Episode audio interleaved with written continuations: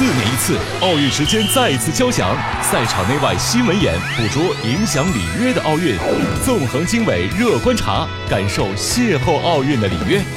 我是假如，这个夏天和你一起与奥运同行，看诸强争霸，观奥运风云，听天下变化。九八八特别策划，假如带你看奥运。我是假如，这个八月我带你一块儿看奥运。赶在奥运开始之前的这两天呢，很多到达了里约的人都会趁机到处去转一转。那当然，这其中有大部分都是来自各国的媒体记者们。都说呢，媒体的眼睛里是揉不得沙子的，所以呀，这镜头记录下的一幕幕，当我们看到之后，也会觉得很惊愕。这是要开奥运会的节奏吗？您看，这被凿开的人行道。塌陷的排水管、难闻的下水道气味，还有丢满垃圾的水塘，一切的一切都是惊呆了看客，也惊呆了各国代表团们。所以，我们看到澳大利亚代表团直接就说我不住了。美国、意大利、荷兰代表团呢，就干脆自己掏钱来修缮。当然，跟这种人傻钱多的做法比起来呢，中国小伙伴就显得机智了许多，自己动手丰衣足食，也应了那一句拿得了金牌也修得了房子的美誉啊。最后一分钟的营救，很多人调侃，这真是一场里约大冒险呢。其实，在这个世界上最悲剧的，并不是没有钱，而是你明明花了钱，却跟没花一样。比如还没有完工的皮划艇，还有赛艇场。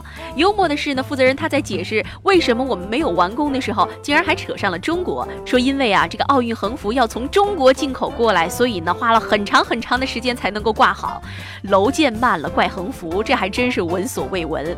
虽然我们都知道巴西经济现在确实不好，但是他们的奥运预算还真的并不少，好吗？三百八十七亿雷亚尔，这约合一百二十亿美元了。这个跟二零一二年伦敦奥运会一百四十亿美元的预算相比，也差不了太多。那为什么花了钱还这样呢？巴西和里约州糟糕的财政状况是难辞其咎的，部分资金没有按时投入，有的场馆延期了一年才开工，钱投的晚了，这自然效果也就不同了。所以，我们再回到那个最深层次的问题，那就是巴西的经济究竟怎么了呢？其实非常简单，就是因为他们的出口结构啊太单一了。巴西它的自然资源非常的丰富，尤其是铁矿石和石油，光是已经探明的铁矿砂就占到了世界总储量的百分之九点八，产量是世界第二，而石油储量呢在南美仅次于委内瑞拉，当然这也是最重要的收入来源之一。那这种结构的单一就使得他们很容易受到外部经济低迷所引发的需求疲软、价格下跌的影响了。所以呢，巴西的 GDP 啊就好像是足球场上带球过人一样，自己都没有办法预料我下一步究竟在。在哪儿？二零零九年刚刚拿下奥运会举办权的时候，他们还在金融危机当中。但是第二年，因为中国的四万亿大幅度拉升了大宗商品的价格，所以巴西经济在那一年呢是走出了百分之七点五七的高速增长。只是随后呢，暴跌的大宗商品价格又进入了漫长的熊市，所以巴西经济到现在为止都是难见晴天呢。收入减少了，支出却不少。巴西的人民啊，他们挣的是中等收入国家的工资，但是享受的却是北欧发达国家的福利。巴西的社会保障体系啊，是世界上最庞大的那一种，全民都是免费医疗，从小学到大学都免费公立教育，高额的救济金、养老金、退休金。明明就是穷，我却要装大款。而且呢，巴西还有一点让很多中国小伙伴有共鸣的，那就是他们的房价非常的高。想在里约买房，压力真的不减于咱们一线城市的白领们。而且呢，这个物业费也不便宜。里约在雷布昂区，一栋一百平的公寓，每个月的物业费呢就要四千多块人民币，折算下来一年大概是要五万人民币了。另外呢，每一年还要缴纳一万块钱左右的房产税。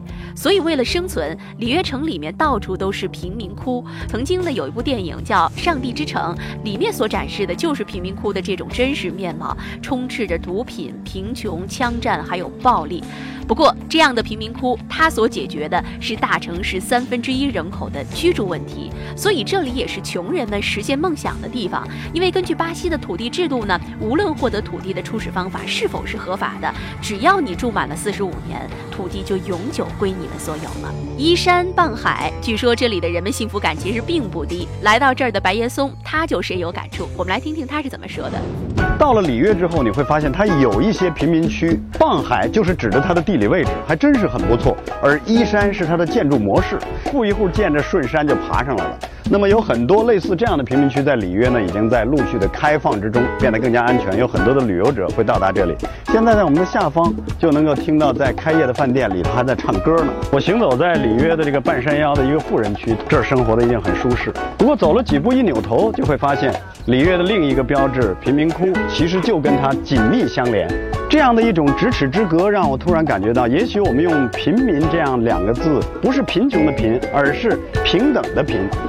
一个城市里头，既是有钱人的城市，也应该是没有钱人的城市。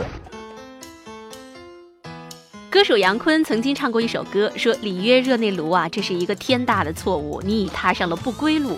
我想他写这首歌的时候，应该没有去过里约，因为来到这儿，反而人变得更加快乐、更简单了。爱上这个地方，只要一个理由就足够了。我是假如，锁定新锐九八八，明天我继续带你看奥运。